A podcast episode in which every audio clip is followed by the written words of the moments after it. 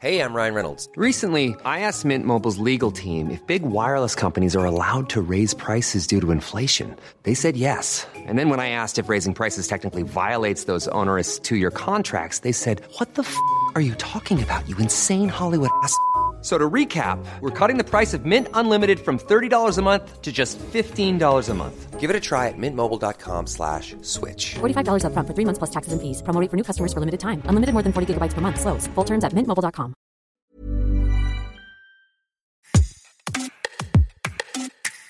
Bonjour, c'est Laetitia Béraud. Bienvenue dans Minute Papillon, un podcast original de 20 minutes. N'hésitez pas à vous abonner sur votre plateforme préférée. C'est ainsi qu'on fait grandir la communauté.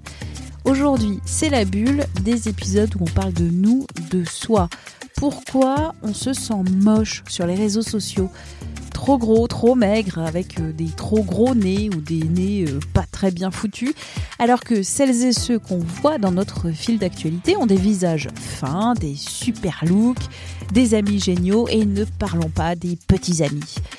Pourquoi se sent-on moche sur les réseaux sociaux? C'est une question lancée par Lucie Ronfaux-Hasard dans l'ouvrage Internet aussi, c'est la vraie vie, illustré par Myriam Mal et publié aux éditions La Ville Brûle.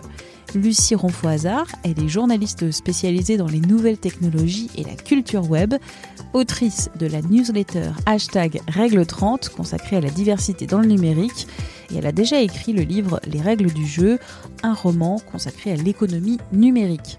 Internet aussi, c'est la vraie vie, c'est un essai pour créer un dialogue avec les jeunes et les moins jeunes à propos des pratiques numériques, du web, des réseaux sociaux, des questions universelles parce que, contrairement à ce qu'on entend un peu trop, la vie en ligne fait partie de la vie en vrai, de la vie IRL, bah, surtout lorsqu'il s'agit d'agressions comme le harcèlement en ligne pourquoi se sent-on moche sur les réseaux sociaux Pour répondre à cette question, on va évoquer les perceptions des corps, les algorithmes, les réseaux sociaux. Lucie, bonjour. Les réseaux sociaux, est-ce que c'est un reflet de la vraie vie ou un miroir déformant de cette vraie vie j'ai tendance à dire que les réseaux sociaux, c'est un miroir déformant, dans le sens où pour moi, Internet, le web, le cyberespace ne créent pas euh, des problèmes. Je veux dire, euh, Internet ne rend pas euh, violent, bête, moche, beau, mais Internet va prendre un peu les phénomènes de, la vie physique pour les automatiser, les mettre dans des machines à algorithmes, etc., etc. Du coup, dans la question du rapport au corps, en fait, Internet n'a pas inventé le fait de se sentir moche il y a toute une industrie de la beauté qui malheureusement pousse un certain type de critères auxquels on est très peu à correspondre. Donc ça, c'est déjà une première chose. Le truc, c'est qu'en fait, sur Instagram, sur TikTok, sur tous ces réseaux sociaux de l'image, on a tendance un peu à l'oublier, cette industrie, et le fait qu'il y a ces normes. Et je pense en fait que là où un ado, ou même un adulte d'ailleurs, va avoir conscience qu'une actrice, par exemple, elle va être faite, elle va être touchée, elle va avoir accès à tout un tas de professionnels pour lui, la, faire atteindre en fait ce, niveau de beauté entre guillemets, on va un peu oublier ça sur les réseaux. On va croire que les réseaux c'est un peu plus vrai. Sur les réseaux, une fonctionnalité qui est extrêmement drôle, ce sont les filtres. On peut avoir des étoiles dans les cheveux, on peut avoir des petits arcs-en-ciel, mais le problème avec ces filtres, c'est la retouche presque systématique des visages et des corps. Comment euh, les filtres, pour toi, tu les abordes dans la perception du fait qu'on se sent moche? Je suis pas contre les filtres en soi, parce que comme comme tu dis, il y a des filtres qui sont très drôles. Hein, je veux dire, euh, les filtres qui nous rajoutent, je sais pas moi, des oreilles de chat, des machins, bon, c'est c'est amusant. Là où ça devient un petit peu dangereux, c'est effectivement les filtres. On a un peu tendance à les oublier, et que quand on regarde des influenceuses, par exemple, bah elles ont souvent des filtres en fait un peu automatisés dans leurs vidéos, et c'est fait d'une manière tellement, euh, c'est très efficace en fait, donc c'est assez discret. Donc on, on se rend pas trop compte que bah en fait, le fait qu'elles sont maquillées, ces actrices, enfin ces influenceuses, on voit plus leurs cernes, elles ont de la peau bien lisse etc., etc. Et pour revenir sur cette idée que les réseaux sociaux, on pense que c'est la réalité, en fait, moi, je vois les réseaux sociaux comme une, un peu une forme de télé-réalité, c'est-à-dire que de la même manière qu'une actrice va avoir un super éclairage quand elle va être filmée euh, dans un film, une influenceuse, elle va avoir plein d'outils aussi pour avoir l'air à son avantage, et les filtres en font partie. Parce que les filtres s'ajoutent aussi au maquillage au maquillage, aux angles. Il y a toute une, science hein, des angles pour avoir l'air à son avantage. Euh, moi, je suis pas trop dans un discours de dire il faut interdire la retouche, le maquillage. Enfin, ça n'a pas de sens. Je pense qu'il faut qu'il y ait une prise de conscience en fait euh, sur ces choses-là, sur le fait que les filtres existent, sur le fait que les filtres, par ailleurs, engrangent tout un tas de problèmes. Par exemple, les filtres en fait sont basés sur une technologie de reconnaissance faciale, donc ce sont des logiciels qui sont entraînés pour reconnaître les visages et ensuite les modifier. Ces filtres marchent beaucoup mieux sur les peaux blanches que sur les peaux plus foncées, par exemple, pour tout un tas de raisons. Régulièrement, des utilisateurs, des utilisatrices qui sont noirs, par exemple, qui vont utiliser des filtres de beauté et qui vont se rendre compte que soit le filtre ne marche pas, soit le filtre d'un coup éclaircit leur peau l'éclaircit vraiment fortement d'une manière pas naturelle du tout, etc. Et ça, qu'est-ce que ça veut dire? C'est qu'en fait, on a pris ce critère de beauté qui est que malheureusement, la société a tendance à mieux valoriser la peau blanche que la peau noire. Donc ça, encore une fois, c'est pas Internet qui l'a inventé, c'est le racisme ça a toujours existé malheureusement. Mais Internet automatise ce phénomène en l'inscrivant un peu dans le code de ces logiciels qui d'un coup vont un peu euh, nous projeter ces critères de beauté sur la, sur la figure. Avec ces filtres qui amincissent, un des risques, c'est la dysmorphobie. Qu'est-ce que c'est la dysmorphobie déjà? Euh, La dysmorphobie, c'est un phénomène qui a été constaté par des médecins qui est euh, une personne qui ne voit pas son corps de la même manière qu'il ne l'est vraiment. Donc un exemple assez typique, c'est une jeune fille qui va être mince et qui, quand elle se voit dans son miroir, se voit euh, très grosse. Donc ça, c'est un exemple un peu typique. Avec le développement des filtres, la généralisation des filtres, non seulement du visage, mais aussi du corps, pas mal de médecins, en fait, alertent maintenant sur les risques de ces filtres et sur le fait que ça bouleverse complètement, en fait, le rapport au corps de jeunes internautes qui euh, peuvent être amenés à oublier, en fait, un peu à quoi ressemble leur euh, vrai visage, enfin, leur visage physique, qui se retrouvent euh, un peu perturbés, en fait, par le fait que bah, leur, leur visage est pas aussi mince, et pas aussi blanc, et pas aussi net que sur les applications, et du bah, ça peut entraîner des, alors dans les cas les plus graves, hein, mais ça peut entraîner des, euh, des cas donc de troubles du comportement alimentaire, euh, anorexisme, etc. Donc ça, c'est un vrai sujet. C'est une inquiétude. Il faut aussi dire que bah, malheureusement les TCA n'ont pas été créés par Internet et que bah, ça a toujours existé et que quand on parle notamment des personnes grosses et de la grossophobie, qui est la dévalorisation des corps gros systémiques dans la société, ça aussi, ça a toujours existé. Mais encore une fois, on se retrouve face à des réseaux qui vont nous pousser en fait non seulement logiciels qui automatiquement vont nous amincir parce qu'aucun logiciel ne va nous grossir ou alors euh, c'est fait de manière euh, pour s'en moquer ce qui est aussi un problème.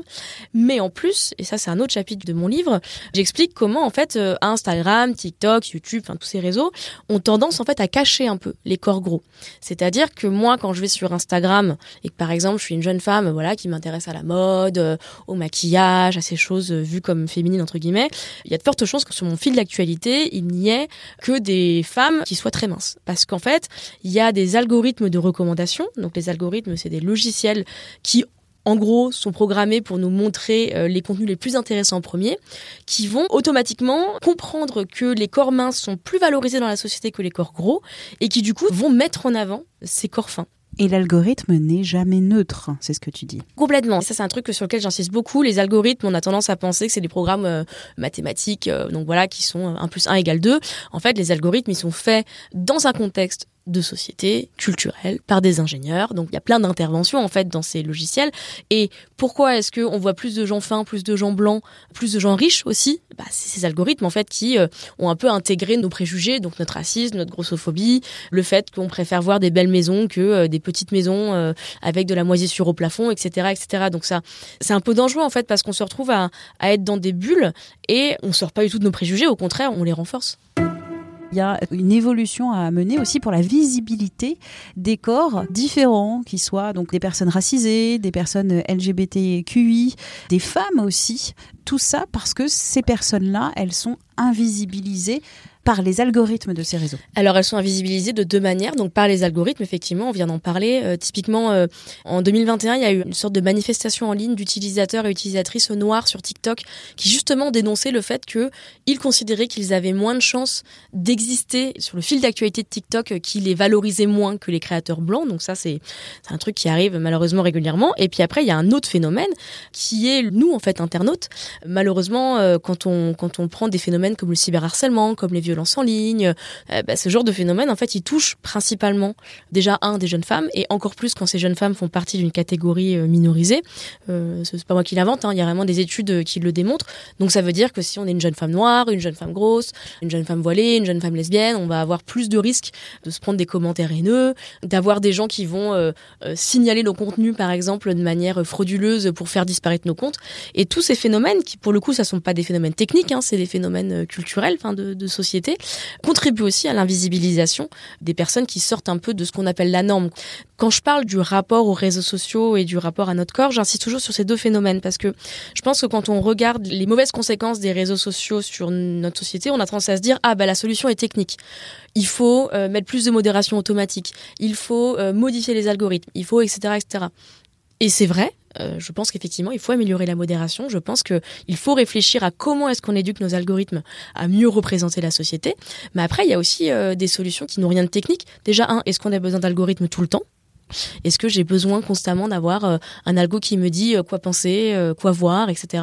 Et puis après, il y a aussi, bah, pourquoi est-ce que on est en 2022 dans une société qui pense encore qu'être une femme blanche, grande et mince, c'est mieux qu'être une femme petite, grosse et noire? Tu relèves dans ton ouvrage une étude qui a été euh, publiée par le Wall Street Journal, c'était en septembre 2021, qui s'attache aux jeunes filles l'Instagram et l'estime de soi. Surtout quand on est une fille, c'est compliqué. Selon cette enquête, 32% des adolescentes qui étaient interrogées, qui se sentaient déjà mal dans leur peau, estiment qu'Instagram à empirer les choses. C'est une nécessité publique de s'interroger sur ces réseaux sociaux, et sur, notamment sur Instagram, mais aussi sur les autres, parce que ça peut faire du mal. Complètement. Et Internet, c'est la vraie vie. C'est ça que je voulais dire par là, en fait. C'est que de la même manière que le cyberharcèlement, bah, ça fait beaucoup de mal. Bah oui, le, le fait d'être constamment entouré de messages qui vous disent que euh, votre corps n'est pas le corps qui est beau, ça peut être assez violent en fait. Il y a le fait de voir euh, toujours ces mêmes corps et puis il y a un autre phénomène dont on n'a pas trop parlé, c'est les pour les régimes. Si vous êtes une jeune femme et que vous avez un compte Instagram, vous pouvez être sûr et certain que vous allez être bombardé de pubs pour régime. Parfois ça va un peu se cacher sous des pubs pour le bien-être, euh, des pubs pour faire du sport, etc. Et ça pour le coup, on en revient au modèle économique de ces plateformes. Je dis toujours que pour comprendre comment fonctionne euh, Facebook, Instagram, TikTok, il faut comprendre en fait comment ils font leur argent. Et ces plateformes, elles sont toutes sur un modèle publicitaire dont le but en fait est de retenir notre attention le plus longtemps possible nous proposant voilà des contenus euh, qui vont euh, provoquer plein d'émotions en nous. Donc ça peut être euh, la colère, l'hilarité, le choc, etc. C'est aussi pour ça qu'on se retrouve face à des pubs assez outrancières mais qui vont toucher là où ça fait mal quoi. Et par exemple, j'ai 30 ans, je suis plus une jeune fille et je suis bien dans mes baskets. N'empêche que quand je vais sur Instagram, sur ma page Explorer qui est ma page de recommandation automatique, un contenu sur deux, c'est un contenu pour perdre du poids. Moi, en tout cas, ça me choque. Après, on pourrait me répondre que quand on achète un, magazine féminin, malheureusement, la moitié des pubs, c'est aussi des pubs pour les régimes. Le problème, c'est que là, on est dans l'automatisation. C'est pas un choix éditorial, c'est une automatisation de cette pression qu'on a à maigrir, à euh, être blanche, etc. Et euh, j'ai pas la solution à ces problèmes, mais moi, je pense qu'il faut en avoir conscience, que c'est en en ayant conscience qu'on peut aussi peut-être s'armer contre ces phénomènes.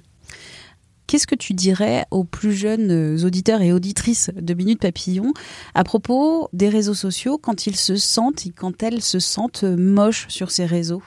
Il faut se rappeler que c'est pas vrai que les réseaux sociaux ont été construits au tout début pour nous montrer la vie des autres. Aujourd'hui, on est dans une société où un, tout le monde est sur les réseaux et tout le monde n'a intérêt en fait qu'à montrer le meilleur de soi sur les réseaux. Donc ça, ça donne l'illusion qu'on est toujours heureux, qu'on est toujours beau, qu'on est toujours à notre avantage. Et puis ensuite, on est dans une société numérique dans laquelle il y a une vraie industrie de gens dont le métier c'est d'être à leur avantage sur les réseaux pour nous vendre des choses. Ça, c'est pas forcément un problème, mais n'empêche que les influenceurs, les influenceuses, c'est des professionnels. De la même manière qu'un acteur ou une actrice est payé pour être beau ou belle, et bien joué, eh bien un influenceur ou une influenceuse, c'est des gens qui sont payés pour être beau ou belle et faire d'autres choses. Donc ça, il faut s'en rappeler. Le fait que on n'est pas tous sur un pied d'égalité et que Internet, c'est la vraie vie, mais aussi parfois, ça ne l'est pas tout à fait. Merci à Lucie Ronfaux-Hazard pour cet entretien Minute Papillon avec son point d'exclamation, sa petite vignette bleu ciel. C'est un podcast original de 20 minutes. N'hésitez pas à vous abonner à ce podcast sur votre plateforme de podcast préférée. Vous ferez ainsi grandir la communauté et serez aussi alerté des nouvelles diffusions pour nous écrire, nous laisser des commentaires. Ça se passe sur Apple Podcast, mais aussi à l'adresse audio-20minutes.fr. On se retrouve très vite. D'ici là, portez-vous bien.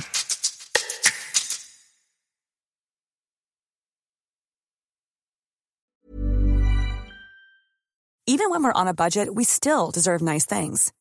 Quince is a place to scoop up stunning high-end goods for 50 to 80% less than similar brands. They have buttery soft cashmere sweaters starting at $50, luxurious Italian leather bags, and so much more. Plus, Quince only works with factories that use safe, ethical, and responsible manufacturing. Get the high-end goods you'll love without the high price tag with Quince. Go to quince.com/style for free shipping and 365-day returns. On ne va pas se quitter comme ça. Vous avez aimé cet épisode? Sportif, généraliste, sexo ou scientifique, varié mais toujours bien informé. Découvrez les autres podcasts de la rédaction 20 minutes sur votre application d'écoute préférée ou directement sur podcast au pluriel.20minutes.fr. Et merci de nous avoir écoutés.